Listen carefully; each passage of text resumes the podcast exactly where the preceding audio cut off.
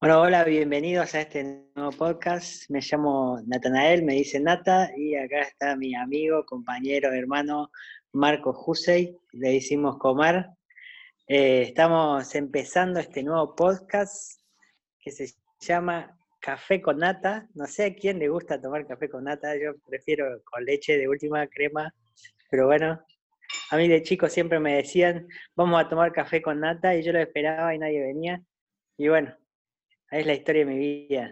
A ver, Marcos, ¿cómo estás? Hola, Nata, ¿cómo estás? Sí, la verdad, café con nata no sé a quién le puede gustar, pero por el contrario, tomar café con vos a mí es una de las cosas que, más me gusta.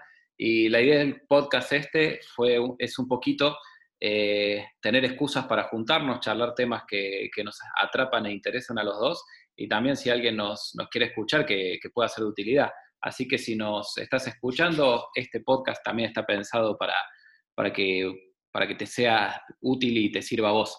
Y el tema que yo traje para hablar hoy es eh, sobre una enseñanza que yo aprendí en uno de mis deportes favoritos eh, y se llama la próxima pelota. Eh, los deportes siempre nos, nos, dejan una enseñanza, siempre aprendemos un montón de cosas. Por ejemplo, a trabajar en equipo deportes en equipo son muy útiles en esto, el rol que tiene el entrenador, eh, la, importancia de entrenar, de prepararse. Eh, por ejemplo, el rugby nos enseña mucho de cohesión, de las fuerzas del equipo, de que cada uno tiene que cumplir su rol. Pero en este caso, uno de mis deportes favoritos es el tenis. Y el tenis es todo lo contrario a un deporte en equipo. Es un deporte hiperindividual, es un deporte en que muchas veces el rival más importante sos vos mismo, no es el otro, eh, y en que mucha, la mayoría de los partidos se ganan por cometer menos errores uno que en realidad los tiros ganadores, sobre todo a nivel amateur como lo practicaba y lo entrenaba yo. Y en tantos años de entrenamiento, una de las personas que, me, que me entrenaba, su nombre es Jack, y lo quiero con todo el corazón al profe, me, enseñó un montón de cosas que también sirve como para, ir aplicando a la vida. Yo, yo era muy calentón, sigo siendo a veces calentón en los deportes y muchas veces venía jugando muy buenos partidos o desarrollando o entrenando y progresando y había una pelota que erraba que me dejaba totalmente bloqueado y después los próximos puntos los cerraba de, una forma ingenua, no, no los jugaba como los debía jugar y el profe siempre me llamaba, en esos momentos me llamaba a la red y, me decía, lo más importante no es la pelota que acabas de errar o la que te parece que fue una pelota sencilla o el punto que acabas de perder. La pelota más importante siempre es la próxima.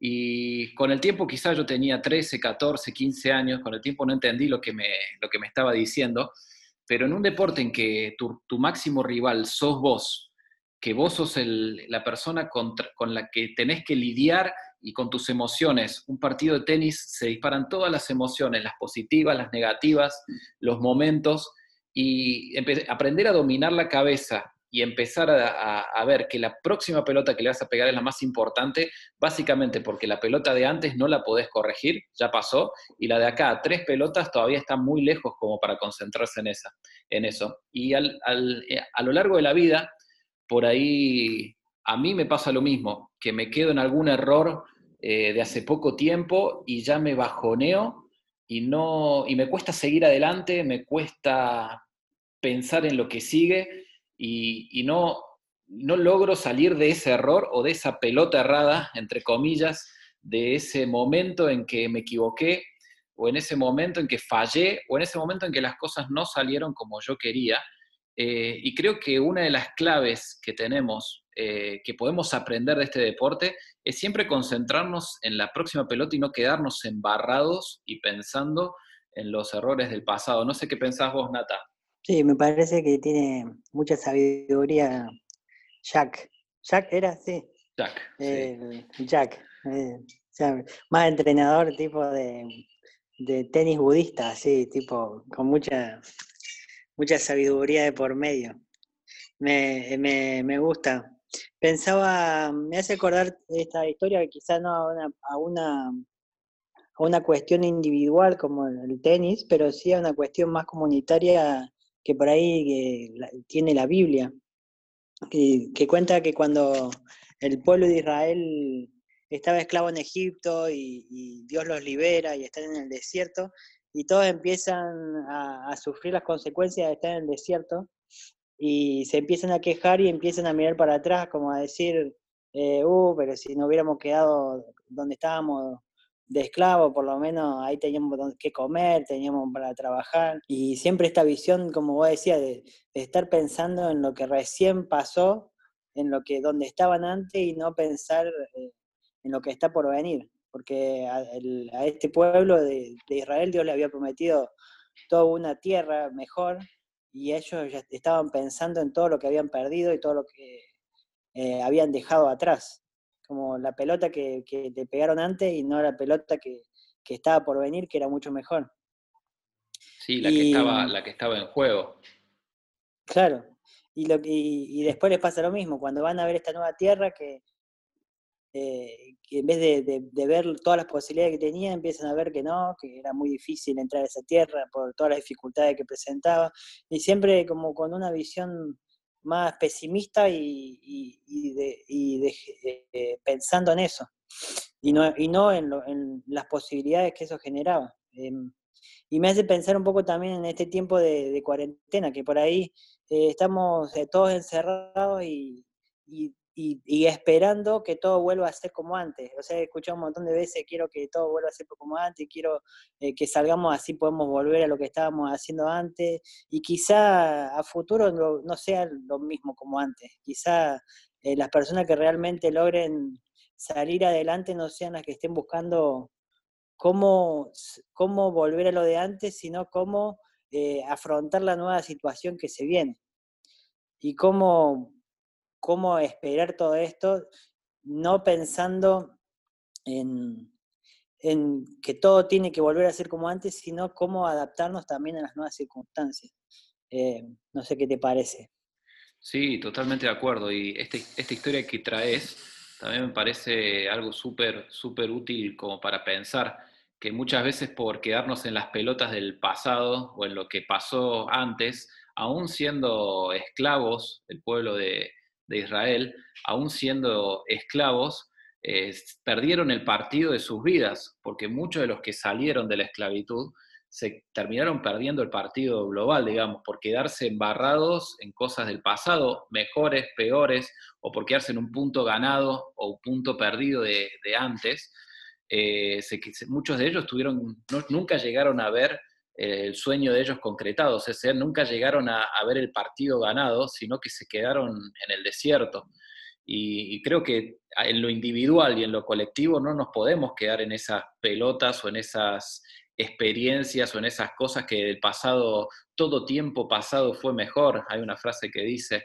Y creo que creo que eso no es una, no tiene que ser una realidad a nivel, a nivel práctico en nuestras vidas, ni en nuestras comunidades, ni en nuestra relación con Dios.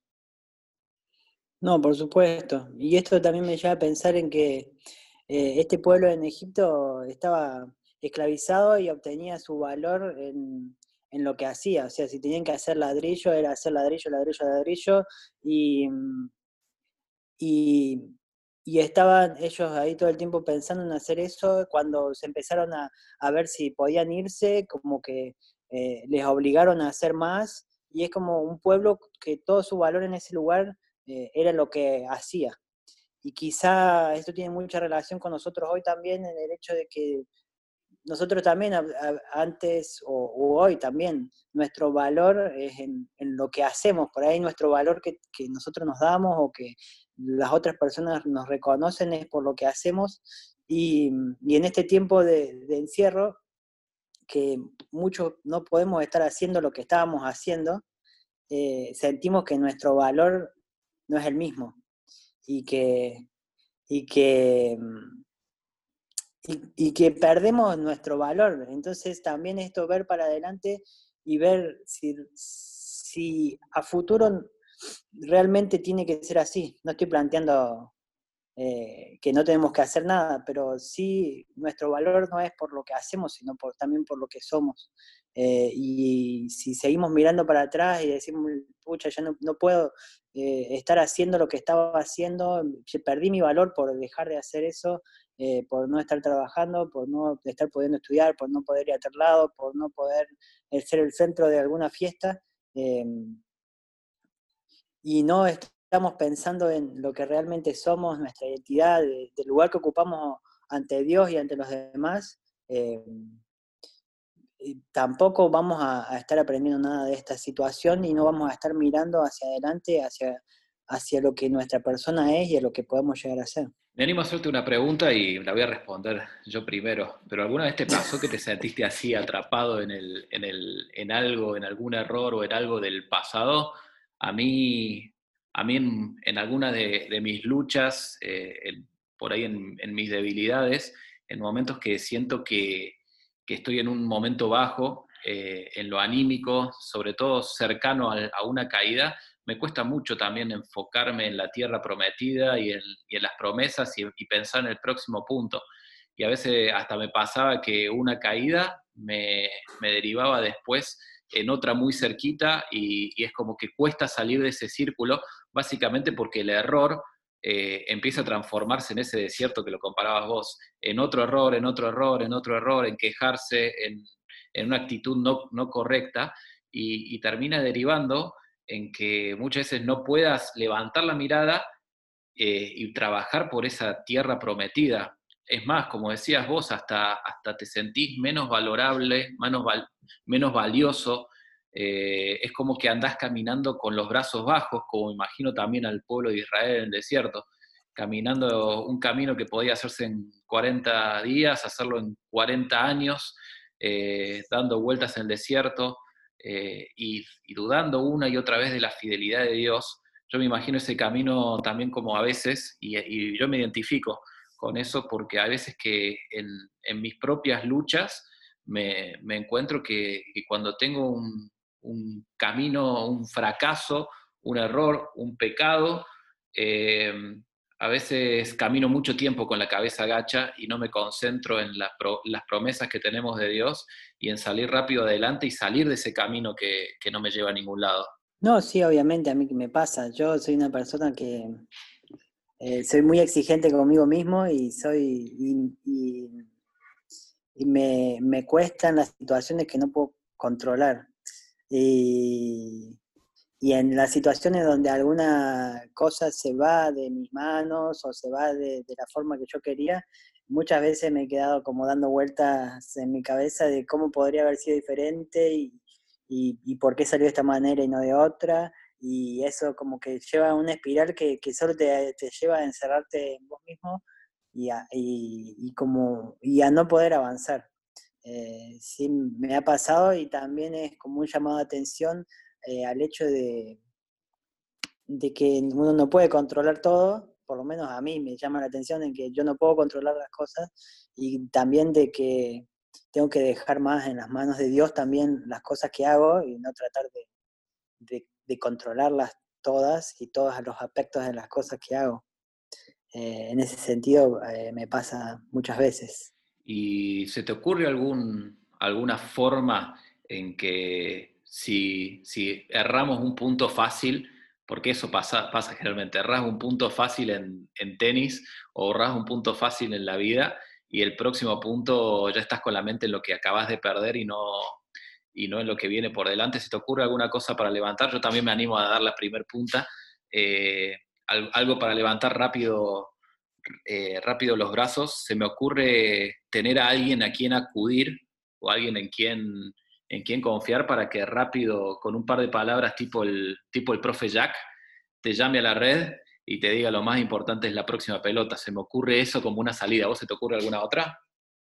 Yo había, estaba, mientras me hacía la pregunta, me imaginaba un partido de tenis como los tenistas ahí, por lo menos los, los, partidos que he visto, siempre tienen el entrenador sentado ahí entre el público y que les va eh, tirando indicaciones o le va diciendo algunas cosas, así como gritándole un poquito cuando se le está saliendo la chaveta y, o se, están equivocando o vienen fallando muchos puntos. Eh, y entonces en ese punto de tener a alguien, de decirte, che, te, te está yendo de mambo o mira, podría ser, eh, me parece un punto fundamental.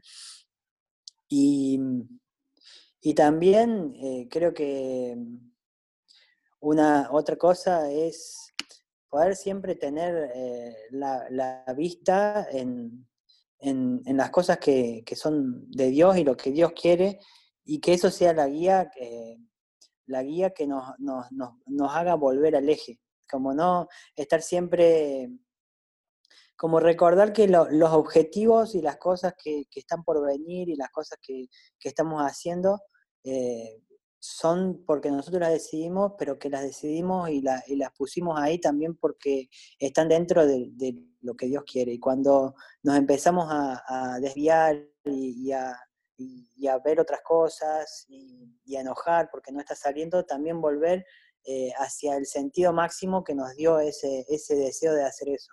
Entonces ver si realmente, volver a evaluar si realmente estamos dentro de ese sentido máximo que es de la voluntad de Dios o no.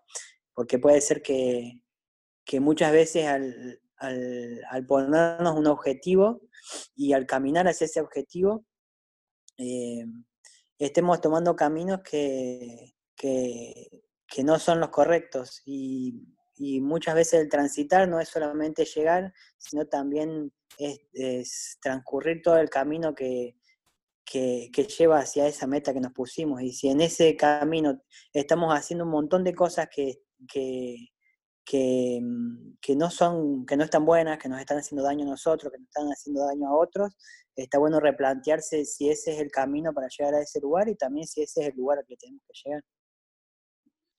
Genial, genial, Nata.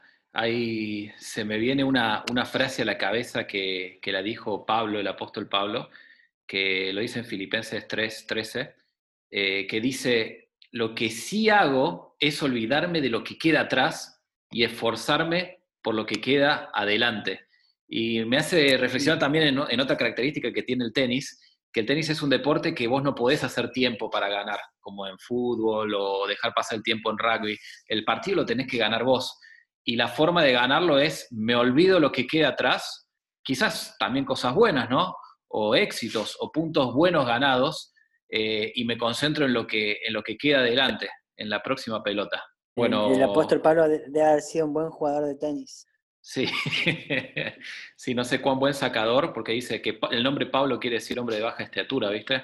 Quizás no era buen sacador, pero era más tirando un Peque Schwartman, que, que corría por toda la cancha. Y vos decías que los, los de pueblo de Israel hacían ladrillos y bueno, con la cancha de polvo de ladrillo, eh, el Peque Schwarman y el apóstol Pablo juegan en la cancha de polvo de ladrillo, como para que nos quede una imagen del podcast. Sí, bueno, creo que hay varias ideas importantes que, que, podemos sacar que de, esta idea del tenis, y, pero por sobre todo esto, de, no quedarnos en, en errores, en cosas que que, hicimos mal o que pensamos que podríamos haber hecho de otra manera, sino también estar concentrados en, otra cosa más adelante que, en la cual tener nuestra, nuestra mirada puesta.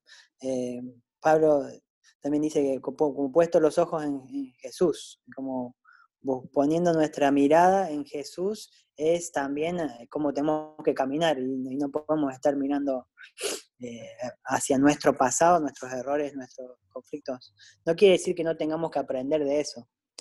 Eh, yo creo que siempre después de un partido de tenis eh, se está evaluando, uh, acá debería hecho un slice, acá debería hecho un revés y no lo hice, o acá debería hecho un drop, qué sé yo, y, siempre buscando mejorar. creo que nosotros tenemos que aprender de los errores del pasado, pero no quedar, no que no nos no nos atrapen ni nos tiren hacia un lugar donde no tenemos que estar. Totalmente de acuerdo, totalmente de acuerdo, Nata. Che, te mando un fuerte abrazo, me encantó esta charla y nos vemos en el próximo podcast. El próximo podcast vos vas a tener que preparar el tema. Bueno, dale, dale, dale. Nos vemos en la próxima y perdón por el sonido porque no nos dejan juntarnos ni grabar bien. Estamos grabando con el, por internet Así que bueno, espero que se escuche bien. Dale. Bueno, fuerte abrazo y nos vemos la próxima. Nos vemos, Marcos. Chao, chao.